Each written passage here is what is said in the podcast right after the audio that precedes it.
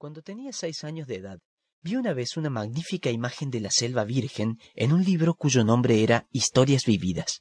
Representaba una serpiente boa que engullía una fiera. He aquí la copia del dibujo.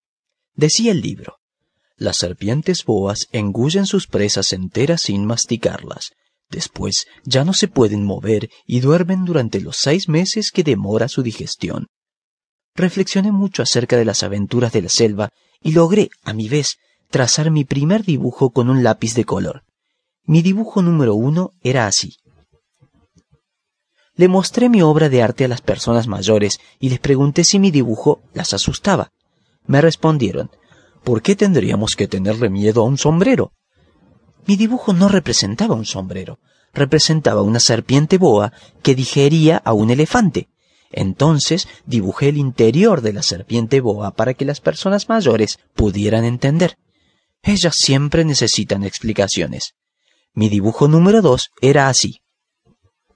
Las personas mayores me aconsejaron dejar de lado los dibujos de serpientes boas abiertas o cerradas e interesarme más bien por la geografía, la historia, el cálculo y la gramática.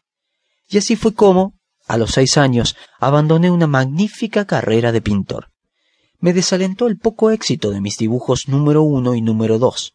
Las personas mayores no entienden nada por sí solas, y es agotador para los niños tener que estar dándoles explicaciones una y otra vez.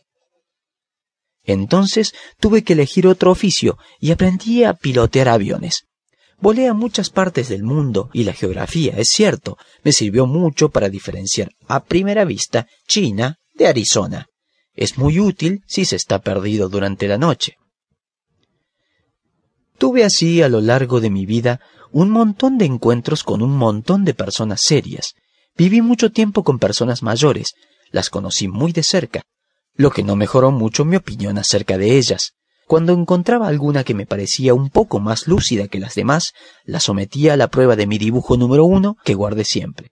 Quería saber si realmente comprendía, pero siempre me respondía Es un sombrero. Entonces no le hablaba ni de serpientes boas, ni de selvas vírgenes, ni de estrellas. Me ponía a su altura. Le hablaba de bridge, de golf, de política y de corbatas y la persona mayor quedaba feliz de haber conocido a alguien tan razonable.